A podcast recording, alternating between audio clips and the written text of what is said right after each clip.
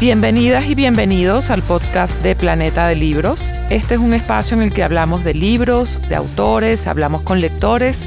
Soy Mariana Marzuk y es un honor para mí presentarles a nuestra invitada, Laura Guarisco, arquitecta de la Universidad Central de Venezuela, ilustradora e historietista autodidacta.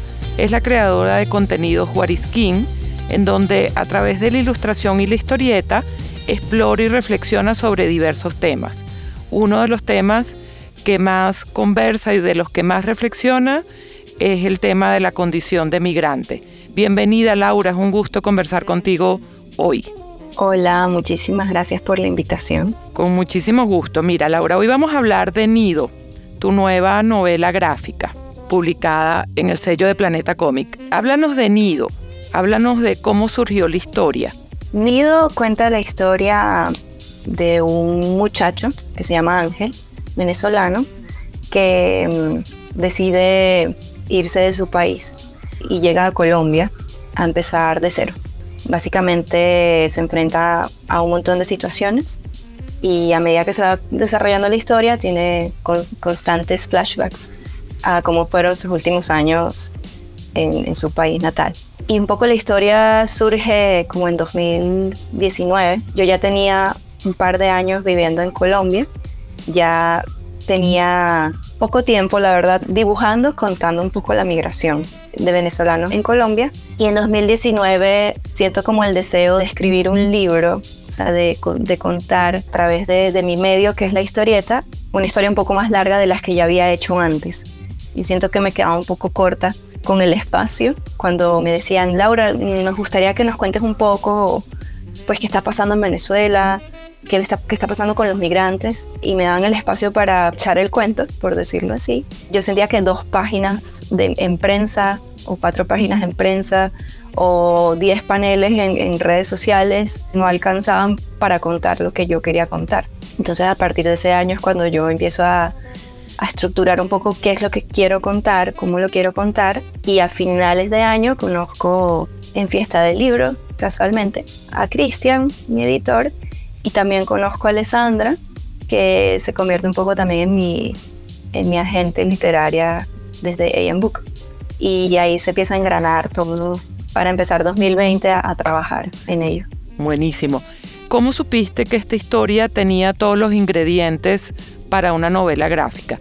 Entiendo, como acabas de mencionar, que necesitabas más espacio para contar la historia, pero ¿por qué sentiste que esta historia podía ser una novela gráfica, además de, la necesidad de tener más espacio para contarlo? Bueno, uno piensa inmediatamente en, el espacio, ¿cierto? Cuando empecé a, ver, bueno, qué personajes va a tener esto, qué temas quiero tocar, cuando empecé no lo tenía tan claro, ¿sabes? Sí sabía que, que quería que fuese sobre Venezuela, sobre los migrantes, sobre un poco contar, no tan profundamente, pero sí tocar todos los temas de, de esos últimos años muy convulsos eh, de mi país y también de, Colombia recibiendo a, tanta gente. Y sí intuía, yo creo que era más que todo como una intuición de que al empezar ya a, a bajar todo al papel, a construir ese borrador, se me iba a alargar.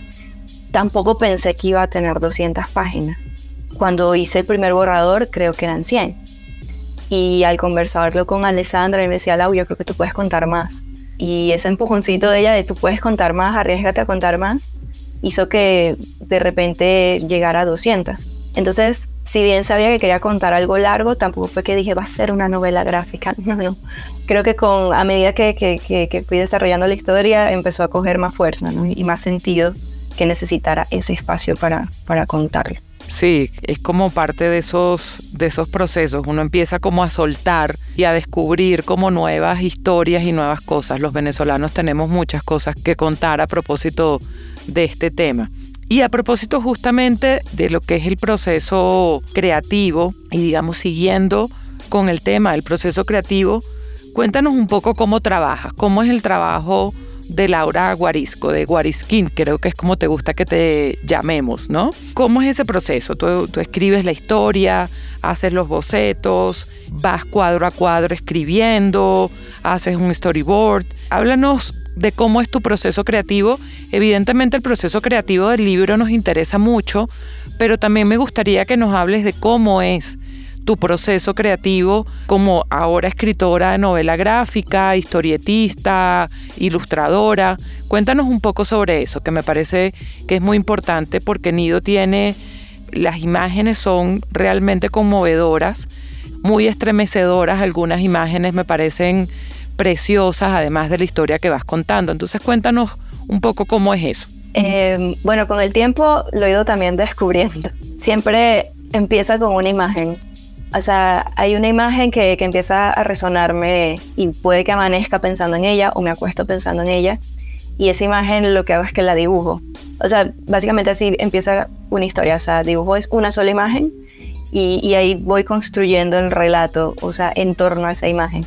Con Nido fue así. O sea, yo tenía una imagen de un personaje masculino viendo como hacia el cielo y viendo una reinita migratoria. O sea, y creo que un poco la imagen surge de mis salidas a pajarear con mi esposo, que hace avistamiento, pajarear, entre paréntesis, eh, hacer avistamiento de aves. Y mm, yo sabía, bueno, de nuevo, que quería que fuese un personaje masculino, que sabía que había un ave migratoria, y en estas salidas con mi esposo, yo creo que eso me, fue resonando en la cabeza preguntas mientras salíamos en, el, en el campo y conversábamos, preguntas que yo le hacía a él que me resonaban con, con todo el tema de todo este viaje que hacían las aves migratorias a Colombia. Obviamente toda la información que en ese momento había en todos lados sobre lo que pasaba en Venezuela. A uno, donde quiera que volteaba, estaba el tema de Venezuela resonando acá con muchísima fuerza. Y no solamente en, en, en los medios de comunicación, sino también en las esquinas de todas las calles donde, uno estaba había una familia de venezolanos con un cartel pidiendo dinero o en semáforos o era de muchísima gente llegando. Fue inevitable para mí no, eh, no toparme con el tema aunque no lo quisiera. Y a partir entonces de esa imagen que, que construí en mi cabeza y sin saber muy bien cómo iba a ser la historia, empecé a, como a concursar en estímulos del Ministerio de la Cultura y de la Alcaldía de Medellín como de creación de novela gráfica. Yo decía, bueno, aquí tengo la excusa para intentar organizar mis ideas y, escribir un guion, ¿no? Pero me di cuenta que no, no funciono tan bien escribiendo guiones, tipo voy a escribir todo el guion y luego empiezo a dibujar lo que escribí, sino que lo voy haciendo un poco al mismo tiempo. Entonces, a medida que iba escribiendo algún párrafo de algo que me resonaba que podía ir con la historia, iba en simultáneo construyendo la imagen dibujada. Y bueno, cuando ya logré construir una historia que tuviese principio y fin, con imágenes y texto, o sea, yo hice el primer borrador con imagen y texto junto, o sea, pero a lápiz, digamos, con un dibujo muy sencillo, construir toda la historia, que eran esas 100 páginas. Yo hice eso como cinco veces, volví a redibujar absolutamente todo y cinco veces lo dibujaba cada vez mejor y cada vez era más largo y cada vez eh, iba, el, texto se iba llenando. Antes de llegar ese, a ese paso, de dibujar, o sea, yo todo eso lo, hacía muy pequeñito, en una hoja muy pequeñito construía una especie de storyboard, ¿no? Entonces eran unos dibujos muy esquemáticos que creo que solo yo puedo leer y al lado de, de esa página en miniatura iba escribiendo los textos. Luego de yo hacer eso, yo pasaba eso como un poco más grande, o sea, agarraba una hoja carta, la picaba por la mitad y ese era mi libro. Y ahí dibujaba en grande todo lo que había dibujado en chiquitico. Eso grande lo dibujé cinco veces. Cinco veces fui como engordando la historia y ya al tener eso como, bueno, esto es lo que voy a contar de principio a fin, todo esto es lo que dicen mis personajes, así se ven mis personajes, así es el contexto en el que están. Yo escaneé todo ese montón de páginas en papel y las pasé a digital. Y entonces empecé a redibujar nuevamente todo, pero de forma digital.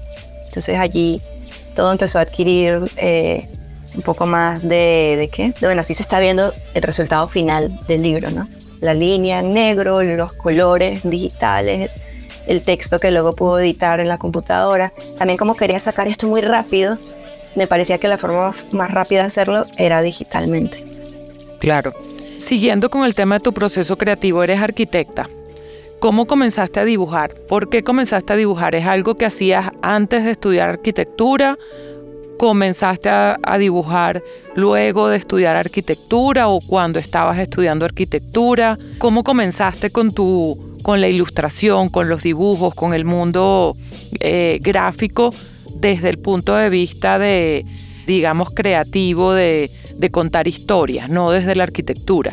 Bueno, empecé muy pequeña, como todos, todos dibujamos de niños, ¿cierto?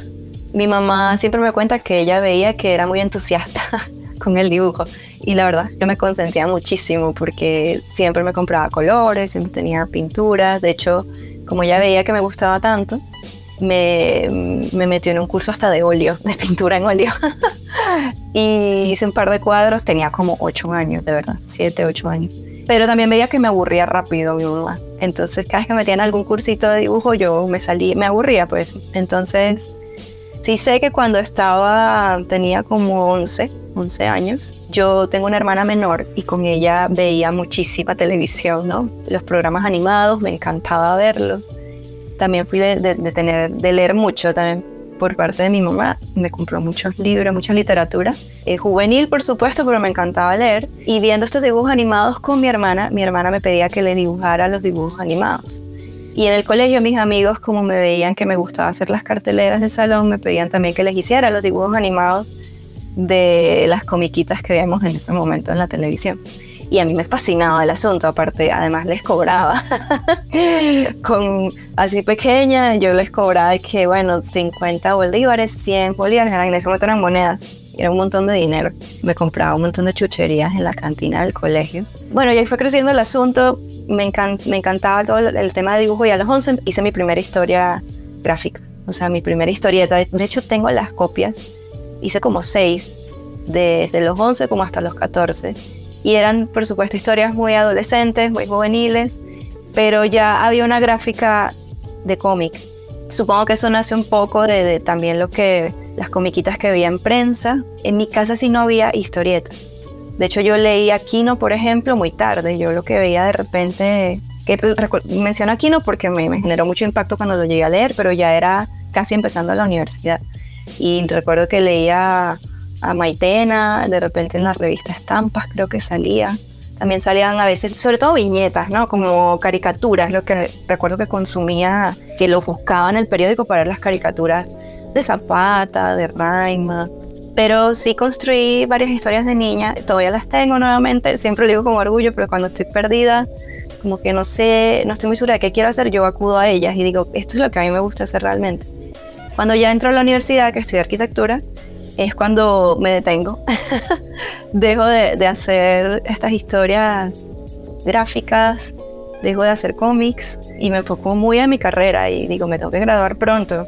Sí recuerdo que en un punto, antes de entrar a la universidad, veía amigos que decían que iban a estudiar diseño gráfico, ilustración. Eh, tal vez me tuve que haber, ido por esa rama, pero también sabía que era súper difícil en, en mi casa pagar esa carrera. En ese momento mi mamá pues nos mantenía a mí, a mi hermana, a mi abuela y era muy costoso estudiar en una universidad privada. Entonces yo también entendía que yo podía estudiar en una universidad pública. Al principio pensé en ingeniería, de hecho quedé en ingeniería, pero alguien me recomendó que por qué no intentar arquitectura y que después cuando terminara en verdad podía hacer, si quería estudiar algo de diseño e ilustración, podría hacerlo porque iba a tener como una buena base y yo como que, ¿cómo es eso? Y en verdad, sí, le hice caso un poco a esa persona y, también como, no sé, un poco, siento que no era solo en mi casa, en Venezuela era como que, oh, tienes, o sea, buenísimo si estudias una carrera larga, tienes tu título y, y, me fui por arquitectura, me gustó muchísimo la carrera, aprendí demasiado, de hecho trabajé mucho tiempo también en arquitectura, pero finalmente siempre estaba queriendo dibujar y siempre cuando salía del trabajo, ya después de graduada, iba a mi casa, llegaba y cuando antes de dormir lo que hacía era que me ponía a dibujar historias o, crear personajes. Y siempre, nunca dejé, por ejemplo, de hacerle los dibujos a mis amigos de, el dibujo de, para el cumpleaños de la mamá o del hermano, o hazme un dibujito acá. Y siempre lo hacía, pero muy desde como un hobby, ¿no? Como nunca dejé de cobrar igual, pero siempre fue algo que estuvo ahí. Y antes de irme de Venezuela, tenía esa espinita y logré hacer un taller de narrativa gráfica con un ilustrador venezolano que se llama Lucas García París. Y bueno, a Lucas lo quiero muchísimo. Él fue como que cuando fui a su taller, que de hecho fue en librería común cuando existía allá en, Altamira, lugar común. Exactamente. Para mí fue, wow, es esto lo que yo quiero hacer, lo que yo hacía de niña, se llama cómics. Eh, y leí mis primeras novelas gráficas en ese momento, o sea, ya tenía 19, casi 20 años. De Persepolis, Mouse, un montón de cosas que dije, me encantaría de repente hacer esto algún día, ¿no? Pero pues, yo sabía que de repente empezar por lo que estaba haciendo, por lo que había hecho de niña, que eran historias bien corticas, podía ser el camino. Y bueno, ya al irme de Venezuela, creo que me fui con la certeza de que lo iba a hacer o iba a intentar abrirme hacia, hacia eso. Y de hecho me fui con una idea al irme de que iba a trabajar en arquitectura y, ahorrar lo más, la mayor plata que pudiera para luego irme a estudiar de repente, hacer algún posgrado de ilustración, eh, de repente en España, me acuerdo que vi varios, sino que bueno, pues imposible ahorrar. Pero nunca se me quitó la idea. Y ahí realmente cuando ya llego a Colombia, eh, empiezo finalmente a, Yo ya firmaba como Wariskin mis dibujos. Y dije, bueno, abrirme una cuenta en Instagram a, mostrar lo que hago. muchos amigos ni siquiera sabían que yo hacía esas cosas. Amigos de la universidad y empiezo a, postear. Ya al llegar a Medellín, porque primero llegué fue a la costa Barranquilla, cuando ya llego a Medellín, dije, que no encuentro trabajo en arquitectura, porque yo dije, ok, es el momento de, de si no hago esto ahora, no lo voy a hacer nunca. Entonces me lo tomé así de serio. Y aparte tenía mucho que contar, porque ya tenía, o sea, antes contaba mis, mis historias personales, mi día a día. No dejé de hacerlo, pero ahora podía contar sobre esto que estaba viviendo en carne propia, que era la migración. Qué bello, como que la, tu pasión por el dibujo siempre te empujó a que, a que te dedicaras a eso, ¿no? Desde que empezaste a cobrar los 50 bolívares hasta hoy que estamos hablando de Nido.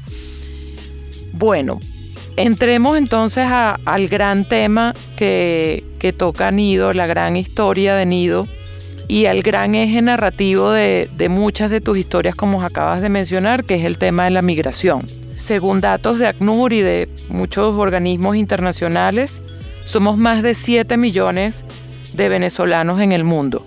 el fenómeno migratorio venezolano ha sido llamado de distintas maneras.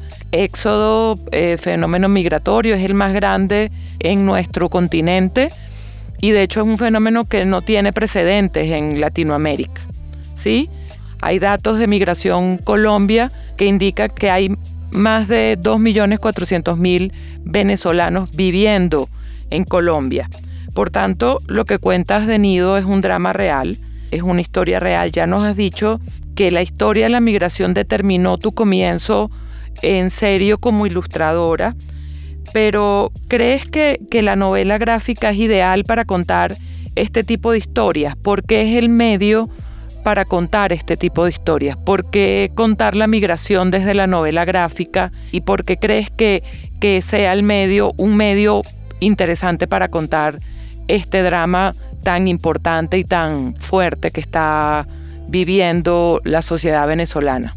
Y el continente en general, porque, porque los países que nos reciben a los venezolanos también tienen que prepararse para ese fenómeno migratorio, para bien y para mal, entonces cuéntanos un poco por qué la novela gráfica como medio para contar la migración. Bueno, obviamente la novela gráfica como medio, el cómic como medio, pues es la, es la forma como yo, como yo narro, ¿cierto? Hay muchas otras formas de, contar esto. Incluso yo siento que, que, con la imagen hay como mucho poder, ¿no? Con, con, la imagen. Uno cuando ve las noticias, lo que, lo que siempre genera impacto más de lo que se está diciendo es lo que se está mostrando, ¿no? Hay imágenes que son incluso sumamente conmovedoras o intensas o muy fuertes y uno no las puede sacar un poco de la cabeza. Siento que con la literatura pasa algo muy similar, pero te la estás construyendo tú en la cabeza, ¿no? Si algo, hay algo rico que tiene el, el medio de la historieta es poder sacar eso que tienes en la cabeza y plasmarlo en papel. Entonces, yo creo que ese es el valor de, que transmitir como a través de las imágenes una información muy, muy importante, ¿no? Muy, muy de impacto. Pero además siento que es algo que puede leerse rápidamente. Por lo menos un libro de 200 páginas de literatura no te lo vas a leer en una o dos horas. Y siento que o últimamente que, he estado leyendo mucha novela gráfica, yo lo veo como si me pusiera a ver una película o un documental en cuanto a duración. Y siento que me puedo sentar y empezar concentrada, o sea, muy concentrada a leer lo que estoy leyendo y de repente me sumerjo en ese universo, en esas imágenes, en ese texto, que al final el texto creo que también es una forma de dibujo. El texto de mi libro está hecho a mano, eso es una forma de dibujo, entonces estás completamente absorto en el universo que alguien tiene en su cabeza y que además tiene algo más poderoso que una imagen, de que una fotografía o de un video que estás viendo en, en la televisión, y que son imágenes que tú puedes construir y que no existen o sea, en la realidad. Tú puedes tener una imagen donde estoy uniendo el presente y dibujar el pasado en simultáneo. O sea, creo que esa es una riqueza y un poder muy grande que tiene la historieta. Como, o sea, como medio en sí, tiene también sus riquezas que no tienen otros, otros medios. Y bueno, y lo que hablaba del tiempo de duración es que, bueno, te sumerges en ese universo y cuando ya lo terminas, ves el tiempo y que, ah, me demoré, fue muy rápido leerlo, me escribe Laura, me demoré hora y media, dos horas, y tú que te demoraste tres años haciendo esto. Y yo no, está perfecto, porque si lo entendiste, si te llegó el mensaje y si conectaste, es que está bien hecho, no importa la duración, porque cuando tú ves un documental o una película, se demora más o menos el mismo tiempo, dependiendo ¿no? de, de qué sea lo que estás viendo, pero eh, lo importante es que te generó un impacto, que viste algo que, que, que te cautivó y, y, bueno, creo que ese es el, valor de la historieta en este tipo de, de temas que se quieren contar y, y, sabes que con, con, lo de Venezuela hay, hay, todavía mucho dolor, hay muchas personas que cuando amigos que me han dicho, Lau, se los recomendé a mis amigos venezolanos, pero no lo quieren leer, les da como miedo, no quieren como abrir esa herida. Y si es cierto, yo no quiero forzar a nadie obviamente a, a, sentirse presionado, ni mucho menos a, a leer algo de lo que no está listo, pero siento que la historieta puede como sumergirte en, un universo en el que de repente te sientas un poco más, no sé si seguro, pero sí es una aproximación distinta. O sea, no vas a ver una película ni un documental, ni vas a ver, o sea, algo que está, una noticia en televisión, o sea, es otra cosa. Y de repente te puede gustar más ese medio para escuchar nuestra historia, de nuestras memorias. De repente puede ser una manera de, de más cómoda de, leer esto que te da miedo leer. De, no de leer, de, aproximarte a este tema que te da temor. Sí, así es. A mí el, el libro me parece, como venezolana, me movió muchísimo y me parece que como tú bien dices, las imágenes le permiten al lector adentrarse a un tema tan complejo como, como lo es la migración, ¿no? El libro, como decías al principio, cuenta la historia de Ángel, que Ángel está viviendo todo su proceso, pero además tiene unos flashbacks que va recordando todo lo que sucedió y todo lo que lo hizo tomar la decisión de, salir del país. Entonces es muy, muy interesante cómo, de alguna forma, para quien no conozca lo que sucede en Venezuela, porque sigue sucediendo lamentablemente, pues es una manera de aproximarse a esa situación, pero también para nosotros los venezolanos que leemos el libro, que, que leemos esas imágenes, nos estremecemos. La imagen de la página 172 cuando él se acaba de comer su hallaca y recuerda el momento en el que hizo las hallacas con su, con su familia, a mí me rompió el corazón. Porque, como tú bien dices, para, para los venezolanos, Venezuela es nuestra herida, ¿no? Y cada quien va tratándola de la mejor manera que puede. ¿no? E, este libro realmente me parece fantástico y necesario y pertinente porque cuenta la migración desde, un, desde una mirada muy bella, muy bella y muy respetuosa con, con el migrante. ¿no? Así que eso me parece precioso. Cuéntame un poco cómo fue la investigación para este libro, ¿no? Eh, sabemos el, fenómeno migratorio, sabemos que tomaste la decisión de dejar el país y evidentemente cada quien tiene su historia, todos tenemos una historia de, cómo dejamos el país, pero cuéntanos cómo fue esta investigación para este libro, ¿no? Porque es un compromiso muy grande, ¿no? También, ¿no? Como contar esta historia de una manera muy respetuosa, entender que cada quien tiene un proceso distinto, saber que las experiencias hay que contarlas, que esos señores y señoras que recorren kilómetros y kilómetros para salir de Venezuela viven una situación. ¿Cómo, cómo fue esa investigación? Uf, fue de leer mucho, de ver muchas noticias, de hablar mucho con mis amigos, los amigos que he hecho acá en Colombia de Venezuela, pues obviamente todos migrantes, todos con sus propias historias y dificultades. Entonces fue como estar atenta a, todas esas cositas que me podían servir para contar lo que quería contar o ir descubriendo lo que quería contar. Entonces recuerdo que, bueno, depende de la etapa del libro, pero cuando él hace como la travesía, ¿cierto? Como que, bueno, yo me acuerdo que sabía bastante del tema. De hecho, había atravesado una de las fronteras, no esta, sino la de eh, la que está por Maracaibo, eh, la de Maicao.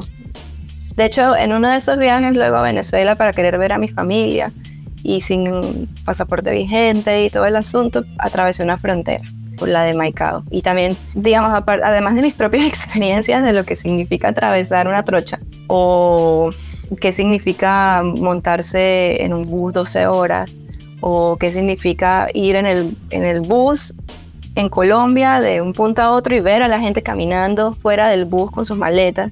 Era como demasiada información en ese aspecto, sobre todo como la parte eh, emocional, de bueno, de, empatizar, bueno, cómo se puede sentir esta persona, ¿no? Eso por una parte. Toda la otra parte de la travesía fue, bueno, vamos a meternos. Como eso fue en pandemia y yo no podía viajar porque estamos todos encerrados, cuando ya me, me pongo a dibujar la historia como tal, fue todo 2020, nadie podía salir, yo entonces usé eh, Google Street View eh, desde la frontera hasta Medellín y eso eran imágenes como si yo hiciera el recorrido que hacían los migrantes pero desde la computadora. Y empecé entonces a notar las distancias empecé a ver los sitios donde generalmente se quedaban cómo se llamaban esos lugares cómo eran los espacios donde dormían. Empecé a ver muchísimas eh, noticias y documentales del, del asunto qué altura entonces está el páramo, qué se siente, cómo es esa sensación, en, ya que no puedo estar ahí, cómo lo sienten las personas. Vi un documental que hizo un comediante, se llama José Rafael Guzmán, el documental se llama Los Caminantes. También me generó mucho impacto porque cuando lo vi yo ya estaba haciendo la, la novela y también fue de mucha ayuda también como para, además de todo el recorrido que yo hice desde la computadora, verlo en forma de documental, ¿no? Bueno, cómo se ve un carro desde adentro o si yo fuera en la maleta, muchas cosas, ¿no? Ya en Medellín, bueno, cómo es la ciudad.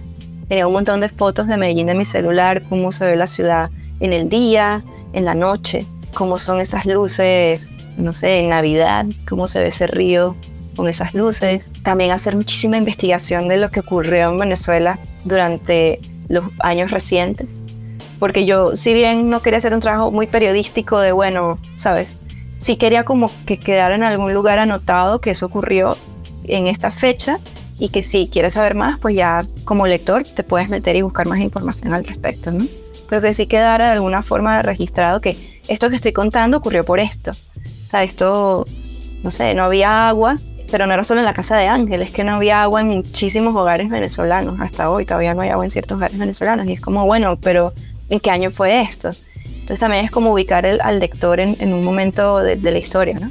Y, no quería como, de nuevo, hacer un trabajo periodístico súper, porque yo no soy periodista, pero sí quería ser muy precisa en lo que, en lo que estaba contando. Entonces mi, mi computadora se llenó de millones de imágenes de todo tipo que tuve que clasificar, un poco en, en, momentos históricos, en paisajes, en personas, incluso los personajes que son ficticios muchos están inspirados en personajes reales. La tía Carmen del Nido realmente eh, es un familiar.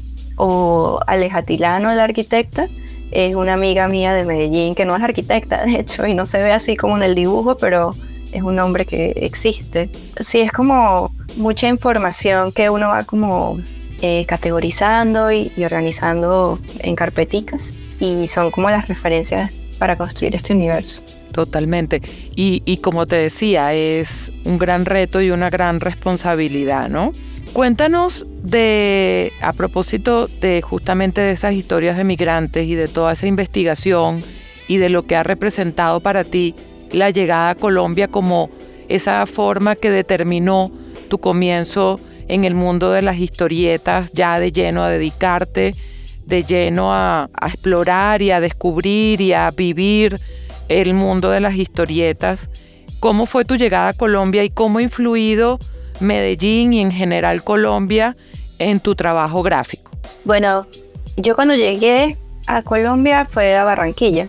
Tengo mi familia materna allá. Y cuando me fui de Venezuela tenía una oferta laboral en Barranquilla eh, como arquitecta. Entonces, yo de hecho no me fui caminando, yo me fui en un avión con mi doble nacionalidad. Pero yo tengo nacionalidad venezolana y colombiana. Entonces llegué a trabajar y pues eran las noches que me ponía como a hacer dibujos, ¿no? Y si bien empecé como a dibujar más en, Colombia, porque ya tenía esa certeza que te había comentado de que quería eh, de alguna forma u otra apuntar a eso, a eso que quería estudiar o, hacer eh, a futuro, fue cuando, cuando llego a Medellín que, que tomó ya la decisión. En Barranquilla estuve dos años, estuve trabajando como arquitecta en dos empresas y me gustaba muchísimo el trabajo. Cuando se viene mi esposo a vivir conmigo a Colombia, eh, fue que tomamos la decisión de, de, irnos a otra ciudad. Básicamente era sobre todo como por el trabajo de él. Era el tema de los pájaros. Él trabaja como guía de, de avistamiento de aves y la verdad que estar ubicados más como en el centro del país resultaba mejor para el trabajo de él. Y yo estaba muy confiada de que si yo había conseguido trabajo en Barranquilla, yo podía conseguir trabajo en Medellín como arquitecta. Entonces yo estaba muy enamorada de Medellín desde la universidad porque estudié mucho eh, los proyectos urbanos de, de Medellín y los proyectos de arquitectura. Entonces me gustaba mucho la ciudad en un viaje la conocimos y me terminé de enamorar porque me recordó muchísimo a Caracas en cuanto a clima, en cuanto que es un valle. Y dije, oye, me gustaría mucho vivir aquí. Y lo convencí de que en vez de Bogotá o algo así, viniéramos a Medellín. Y cuando llegó a Medellín, que además de que, como ya les conté, no conseguí trabajo en arquitectura, decido que, bueno, con certeza vamos a hacer esto de, la ilustración o de contar historias, me encuentro con una, una movida gráfica bien importante recién llegada, no solamente fue que empecé a postear cosas en redes, sino que empecé a asistir a, festivales de ilustración y de historieta. Me acuerdo que fui al festival Entre Viñetas que hubo en Medellín. Ese primer año que llegué, fui a eso, fui a, ferias dentro de la ciudad como el, ferias gráficas como el Fire y ahí conozco como a este colectivo que se llama La Chimenea, que dirigía Luis Echavarría y él ahí dictaba talleres de cómo hacer historietas. Y yo, o sea, imagínate la suerte de haber ido como a esa feria gráfica, conseguir esa mesa de Luis con un montón de autopublicaciones bellísimas, unos cómics de un nivel muy bueno, y verlo a él en persona sin, sin saber quién era. Y que él me dijera, a ver, si quieres acércate el jueves a una casa en Belén que se llama Un Nuevo Error, que ahí yo dicto mi taller, si te interesa hacer esto. Y yo fui esa misma semana. Y ahí em, hice ese taller y, después de ese taller, a raíz de ese taller, saqué mi primera autopublicación, que es No me gustan las peceras. O sea, todo se fue como conectando y de tanto publicar en redes y conocer a toda esta gente que estaba conociendo, logré publicar en prensa, gracias a Daniel Jiménez, que bueno, él sabía que había una dibujante de Venezuela, migrante, que estaba en Colombia contando historias de migración dijo, hey, ¿te gustaría publicar en El Espectador? Y yo, no, por supuesto que sí, ¿cómo no? Jamás imaginé que iba a publicar algo en, prensa, pues. Pero sí, yo creo que gracias a todas esas cosas fue que eh, pude ir aprendiendo y ir día a día, digamos, todo este, me puse básicamente lo que no hacía, que siempre quise hacer era dibujar todos los días, empecé a hacerlo. Y siento que eh, de aquí, de hoy a ver eso atrás, hubo una evolución importante. Pero sí, Medellín, ah, bueno, y además se me olvidaba. Fui ese mismo año que llego, final de año, a fiesta del libro. Pero ya no iba tampoco como, era la primera fiesta del libro a la que iba, pero además iba como invitada. O sea, como hablar con otros historietistas sobre, bueno, tú que eres migrante, que haces dibujos y cuenta historias de migración. Entonces sí, ha sido increíble la llegada acá. Para mí siento que, que fue un antes y un después. Qué bueno. Me parece precioso eh, cómo Colombia y cómo Medellín se convirtió en, en ese comienzo para ti de una abrir todas esas oportunidades para tu proceso creativo. Eso es muy bello. Ah, acabas de hablar de esas autopublicaciones que hiciste anteriormente, no me gustan las peceras. Te quiero preguntar algo justamente sobre Nido, pero referido a, tus publicaciones anteriores. Tú tienes dos, dos novelas, Cambur y Papaya, que son muy tú. Son historias como donde la protagonista es una mujer, porque Nido, el personaje es masculino. A mí me pareció muy interesante que toda la historia tiene muchos personajes masculinos. El protagonista es, es un hombre ángel y se topa con toda una serie de personajes masculinos, pero intervienen ciertos personajes femeninos que son muy determinantes, muy determinantes en la historia. La mamá y la hermana de Ángel, por supuesto, la tía que lo recibe, luego la arquitecta Tilano que también le da una oportunidad. O sea, las mujeres tienen como un papel muy importante de disparadores que son determinantes en la historia, pero ¿por qué vas a lo masculino con Nido? Eso desde el principio, incluso Alessandra me lo dijo cuando vio esto por primera vez, como que Laura, ¿por qué no cuentas tu historia? Y yo le dije, es que yo no quería contar mi historia, y yo ya había contado mi historia, y siempre estoy contando mi historia. Siempre soy muy autobiográfica, muy autorreferencial, con Papaya y Cambur, que es como tú lo dijiste, son, son dos historietas corticas eh, sobre migración también, sobre un poco cómo es el lenguaje colombo-venezolano, me gusta llamarlo. Y la protagonista soy yo, es un personaje femenino, pero soy yo. Y en redes solo me dibujo a mí. Entonces, cuando yo empiezo a siempre imaginé Nido como un personaje masculino y creo que también era como un reto de por qué no cuentas otros personajes. O sea, por qué no, no arriesgarte a, a contar otras historias, como que sí me siento capaz de contar otros personajes y poder conectar con otras historias o con otras personas. Y sabes que todo el tiempo pienso por qué escogí un personaje masculino. también tiene sentido porque lo que yo cuento en Nido, eh, este personaje que, bueno, digamos, sin hacer spoiler, eh, en la marcha, yo, cuando yo marchaba también siendo estudiante, o sea, no fue algo que me dijeron o me contaron, yo lo viví. Los que se quedaban hasta el final eran hombres y eran niños, además, eran jóvenes súper, súper niños, o sea, y eran los que se quedan hasta el final. Y a mí me pareció una locura, por supuesto, pero yo quería contar esa historia. Entonces yo quería que mi personaje fuese masculino. Pero es imposible que ese personaje no esté rodeado de figuras de mujeres poderosas y que finalmente lo van conduciendo y lo van ayudando y, y él un poco logra como construir sonido gracias a ellas. Y no solamente gracias a ella, sino también el nido que deja está formado por mujeres. Es un núcleo mm, matriarcal prácticamente. Y, pero, o sea, creo que sí lo hice con mucha intención. O sea, cuando, cuando yo decido que sí voy a contar esta, esta historia de este personaje masculino, yo con todo el, eh, eh, sabía que tenía que construir unos personajes femeninos muy importantes a su alrededor. Y creo que que eso le da riqueza también a, esta historia. Y creo que eh, sí, sí logré poder contar algo que no fuese, que no fuese yo, aunque Ángel tiene mucho de, mí, ¿cierto? Como personaje, eh, logré como poder contar algo que saliera de mí, que no fuese yo la, protagonista. Y eso, eso me hace sentir bien. Sí, fue, está muy bien logrado porque además conseguiste mostrar esos distintos personajes, esos, las distintas caras del migrante y las distintas situaciones por las que pasa el migrante, ¿no? Además de contar, vuelvo a lo que decíamos hace un rato, contar nuestra historia, contar todo lo que, lo que ha atravesado la sociedad venezolana para llegar hasta donde hemos llegado y para, para explicar de alguna forma la razón de ese éxodo tan grande y de esa cantidad de, de ciudadanos circulando por el mundo buscando su nido, buscando su espacio. A mí hay una cosa que me parece muy bella de Nido y es que cuentas de manera muy interesante las dificultades que atraviesa el, migrante sin, sin minimizarla, pero también todas las partes bonitas que enfrenta el migrante al momento de, descubrir sus nuevos caminos, ¿no? Las personas maravillosas que nos conseguimos, que nos extienden la mano.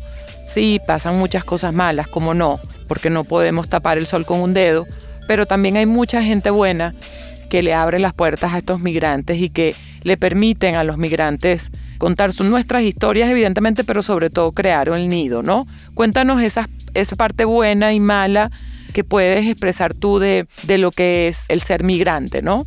Yo creo que, que hay más cosas buenas, sino que siempre las malas hacen más bulla, ¿no? Y siempre, o sea, cada vez estoy más segura de eso. Yo creo que no solamente desde mi experiencia, sino también la de mis amigos, al ser Colombia un país tan cercano, ¿no? Un país hermano, y, de alguna forma compartimos un poco nuestra, la cultura, ¿no? Ahí creo que eso nos acerca y, hace que todo sea un poco más, menos duro. Yo vengo acá obviamente porque tengo esa doble nacionalidad, ¿no? Y dije, bueno, por supuesto que legalmente es mucho más fácil que yo venga a Colombia, aparte tengo familia, tengo oportunidades de trabajo, pero además me parece importante contar la historia desde, desde estos países hermanos, porque Colombia es el país que más migrantes ha recibido de venezolanos. Ahorita, actualmente no sé si ya estamos en más de 2 millones de venezolanos en, Colombia. La cifra no, no me la sé hoy, pero me acuerdo que cuando estaba haciendo el libro estaba en 2 millones. Y eso es un montón de gente. Y yo siento que la, como que esta historia de, migrantes venezolanos en Colombia se, se, ha contado mucho desde, desde esta crisis humanitaria. O sea, todas las historias que se han contado son como... Yo no veo que ahorita se están encontrando como tantas historias de, bueno, ya llegaron los venezolanos a Colombia y tienen mucho rato ya acá. Ya, o sea, no es una crisis. Eh, o sea, no es que no sea una crisis, pero no es temporal, no es que hay que solucionarlo ya, sino que llegaron para quedarse, ya muchos tienen hijos. Yo incluso tengo un hijo eh, colombiano, entonces es como contar más allá de lo que representó el migrante, llegar a Colombia, qué pasa después, qué pasa con ese migrante, o sea, ese migrante construye acá su casa, ¿no? Está construyendo aquí su hogar y está aparte fusionándose con esta cultura. O sea, pasarán los años y, como ya somos tantos también, se va a construir una nueva historia entre los dos. Y siempre van a ser más las historias buenas y creo que por eso es importante darles más, más eco a esas historias buenas, porque las malas son las que más resuenan y creo que enfocarnos como en lo bueno eh, hace más bien a todos. De hecho, yo ahora cada vez que me toca conversar con alguien en un taxi o alguien que no conozco, ¿cierto? Que apenas me escucha el acento, me dice, tú no eres de acá. Yo no, yo ya sí soy, yo ya tengo mucho tiempo aquí. Claro que soy. De hecho, cuando la última vez fui a Venezuela, me escuchaban el acento. Y dice, pero tú ya hablas colombiano. Y yo, ah, bueno, entonces yo hablo como quién. Yo soy una mezcla completa de lo que significa ser colombo venezolano y si puedo hablar desde la experiencia, que son muchas, muchas, muchas más las historias bonitas de, esa mezcla que las malas. Sí es. Sí, yo creo que sí, ciertamente es una crisis, sí, es un, proceso muy dramático, dramático desde el punto de vista de lo que representa dejar el país, las condiciones en las que muchos venezolanos lo dejan y hasta los que dejamos nuestro país en, condiciones amables y, buenas también es un, es un proceso muy doloroso. Como tú dices, las situaciones malas, los personajes malos son los que más suenan. Suenan muchísimo los, los venezolanos malos que hacen cosas malas y los colombianos que atacan a los venezolanos por el tema de la xenofobia pero estoy de acuerdo contigo, yo creo que, es mucho más lo bueno, es mucho más lo bonito, es mucho más esas personas que abren su casa para que los migrantes puedan tener un techo donde dormir, esos señores conductores que montan a los migrantes en sus carros y, les dan un aventón para que no tengan que caminar esos kilómetros y pasar frío, son muchísimas más esas personas buenas que regalan los buñuelos calientes para que los venezolanos puedan desayunar y, dar oportunidades para comenzar de nuevo. Entonces yo creo que eso es lo más importante de contar de la migración venezolana, ¿no? Como los países somos hermanos, Colombia también recibió en algún momento y también vivieron procesos como los que ahora estamos viviendo acá. Entonces yo creo que eso es lo más interesante de contar de Nido, ¿no? De contar de la migración desde lo positivo, desde cómo estamos construyendo nuestro nido acá. Cuéntame qué más quieres decir de Nido, qué, qué le quisieras contar a tus lectores de Nido, ahora que ya estamos casi terminando. Creo que, puedo traer una, una frase que ya uso en una de mis publicaciones, pero que puede sonar muy bien ahorita y es que nuestro nido, de donde somos, es donde decidimos habitar, así sea permanente o temporalmente. Así es. Bueno, yo creo que lo que nos queda a las lectoras y a los lectores es, quienes nos están escuchando, invitarlos a leer Nido. Como decíamos, Nido es la historia de un joven arquitecto que abandona su país natal para huir de la escasez, la violencia y buscar oportunidades. Recorre muchísimos kilómetros para encontrar un nuevo hogar y en su vuelo se enfrenta al miedo, a la nostalgia, a la xenofobia, pero a pesar de todo continúa con esperanza. Esta es, es una historia de ficción que a partir de episodios reales es la historia de Ángel, el protagonista, de Laura, la autora, de millones de migrantes más. Es una novela gráfica que retrata en el testimonio íntimo de un viaje los recuerdos de una Venezuela convulsa que ha obligado a millones a abrir sus alas y a encontrar un nuevo nido, como nos acaba de decir Laura. Laura, muchísimas gracias por esta conversación y solo nos queda invitar a las personas que nos están escuchando a leer Nido y a encontrar en esta historia toda la, maravilla que puede ser el encuentro y la, la generosidad, la fuerza del ser humano y la generosidad del ser humano, ¿no? Muchas gracias, Mariano, por la invitación. Bueno, y así cerramos el final de este episodio, no sin antes recordarles que nos encuentran en todas las plataformas de streaming como Planeta de Libros Colombia. Muchísimas gracias.